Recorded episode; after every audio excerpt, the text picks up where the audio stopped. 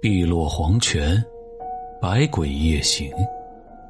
你好，我是一晨，吓人的不是鬼。今天的故事啊，是我从一个朋友奶奶嘴里听来的。当时我对于这种奇怪物种的认知并不算强烈，可后来仔细的琢磨了一下，才发现自己好像在什么地方接触过。而听老人家说话的口气，似乎之前啊，他曾受到过这种东西的威胁。好在没发生过什么大事儿，可即便如此，在老人的右手上依旧留下了伤痕。当我看到这个伤痕的时候呢，我的心脏也是猛地一紧。我真的没想到，人的阳气消耗竟然连带出这种反馈，可想而知，这恶鬼对人的影响究竟有多大。好了，我们话不多说，直接进入今天的故事吧。记得上一次见到阿吉啊，还是在我上初中的时候。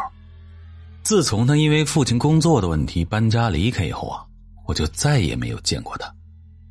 时至今日，再见到他，真的是将我十多年的回忆顷刻之间全都勾了起来。回想当初我去阿吉家找他玩的时候啊，在客厅的角落里，总能看到他那位慈祥的奶奶，在对方的脸上呢，始终挂着和善的笑容。可即便如此。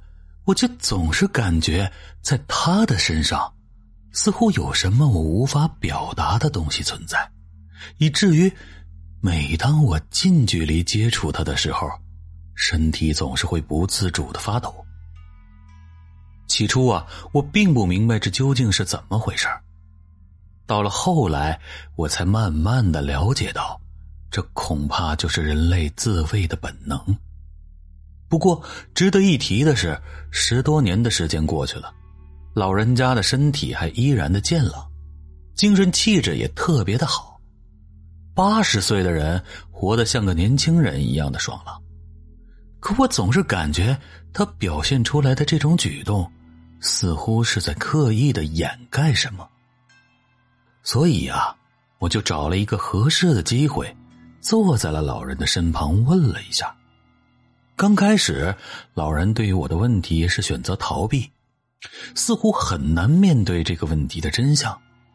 可过了一段时间以后，他却又无奈的摇了摇头，随后意味深长的对我说：“孩子，如果你真的想知道，奶奶倒是不介意把这个故事给你详细的说上一遍。”在来阿吉家的时候，他曾说过自己的奶奶从当初家里搬走以后就一直不对劲儿，到近几年才逐渐恢复了正常。可即便如此，偶尔在阿吉晚上起夜的时候，却仍然能听到有异样的哭声从奶奶的房间里传出来。可不论阿吉怎么询问，都得不到最终的答案。无奈之下，他只能拜托我来询问一下。没想到这次询问会进行的这么顺利，所以呀，我现在正坐在老人身旁听着。起初的故事很平淡，可到了后来，我才发现，这个故事远比想象的要复杂的多。奶奶姓李，在年轻的时候啊，是个特别漂亮的美女。具体阿吉的爷爷是怎么追到他奶奶的，这段情节呀，咱就不说了。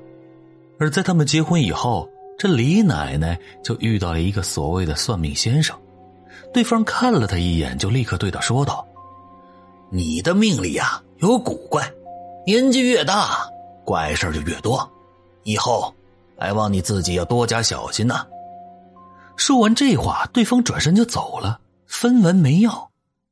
当然，对于这种类似诅咒的卦术，当年的李奶奶没给他一巴掌都算是客气的了。想要钱啊，门儿都没有。起初啊，这李奶奶对于这个算命先生说的话没有在意，只当对方是发个神经乱说的。可在李奶奶到了三十岁生日的时候，却突然看到自己的生日蛋糕居然是一个血淋淋的人头，并且在这人头上边还有几只老鼠在不停的啃着人头上的肉。在蛋糕盒被打开的一瞬间，这些老鼠就直接从那人头蛋糕上跳了下来，而且他们毫无顾忌的朝着李奶奶咬了过来。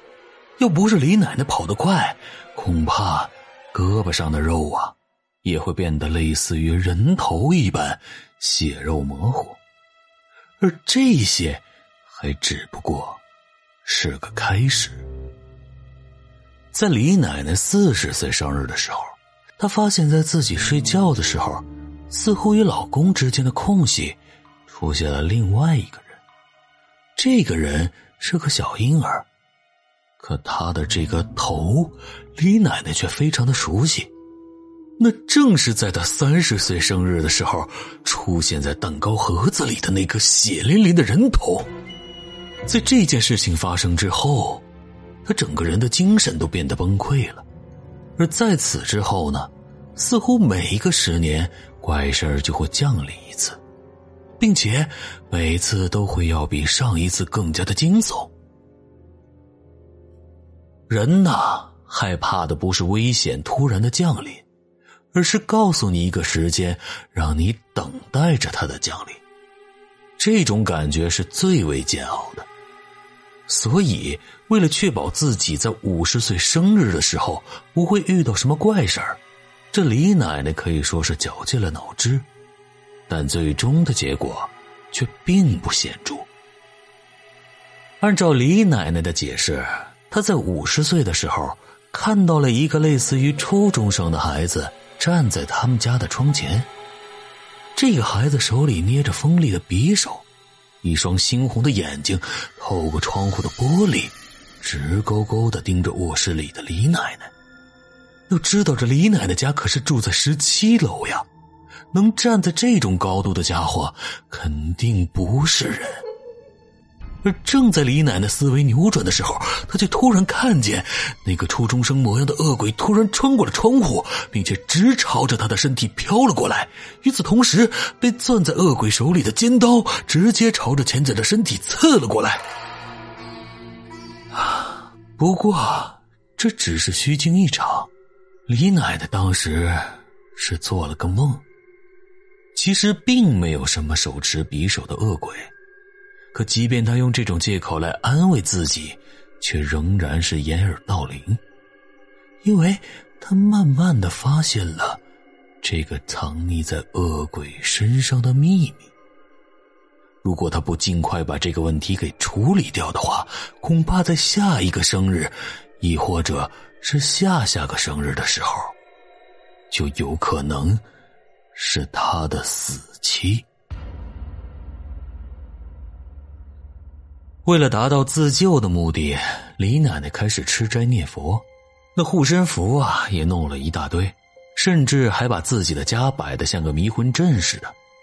对于这些变化，家里人表示肯定是李奶奶有些精神紧张，毕竟在这个世界上根本就没有鬼。可李奶奶就是不听，这样的变化一直持续到了李奶奶六十岁生日的当天。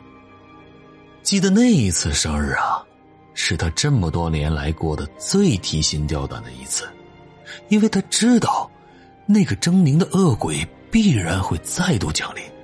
可谁知他苦苦等待了一夜的恶鬼并没出现，难道说，这个诅咒消失了不成？看来啊，是他这么多年吃斋念佛有了效果，所以当天晚上啊。这李奶奶就开心的跪在佛堂前念诵着经文，直到半夜十二点的时候，她才回到卧室里。可当她躺在床上的时候，却看到老伴睡得特别熟。此时的李奶奶嘴角不禁的扬起了一抹微笑。可几秒钟之后，她才反应过来，她的老伴儿早在几年前就已经去世了，怎么可能还躺在他的身边呢？想到这里，他赫然的扭过头去，却看到自己身旁果然躺着的是屡次造访的恶鬼，并且对方此时张着血盆大口，从李奶奶的身边吸着什么。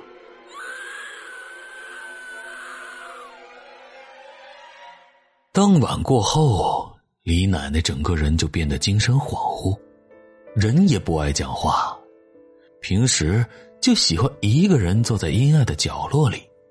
家里人让他多晒晒太阳，可他偏不。有一次，李奶奶的儿子强行把他拽到了太阳底下，紧接着，李奶奶就像变了一个人似的，开始大发雷霆。而在发生这件事的时候啊，我正巧在院子里和阿吉玩，当时可把我吓坏了。我不明白，平时和蔼可亲的李奶奶为什么会突然变成这副恐怖的模样。而现在想起来，这些变化。估计都和那个恶鬼有关。直到李奶奶七十岁生日的时候，恶鬼又再度造访，只是这次对方没有害她，而是向她借了点东西，并且还承诺，如果李奶奶借给他，以后他就再也不会出现了。而为了断绝这个恐怖轮回的李奶奶，自然是同意了。可谁知，在第二天李奶奶睡醒之后，她整个人赫然的衰老了很多。不过她并不在意这些，因为她知道，这场十年轮回一次的噩梦，终究是结束了。记得在李奶奶八十岁生日的时候，她全天都在戒备着。虽然知道恶鬼不会再来，可鬼的话。有的时候，真的不作数。只有等生日过了以后，才能真正的确认对方的话是否属实。结果事实证明，那个恶鬼并没有出现，这场轮回终于是结束了。听到这儿啊，我也感到有些庆幸，毕竟几十年的恐怖轮回终于消失了。这李奶奶也总算是回归到了正常的生活，可当李奶奶听了我嘴里的话以后，却拍了拍我的手，然后满脸凝重的解释道：“孩子，这件事儿啊，远没有你想的那么简单。其实，他从来都没有离开过。”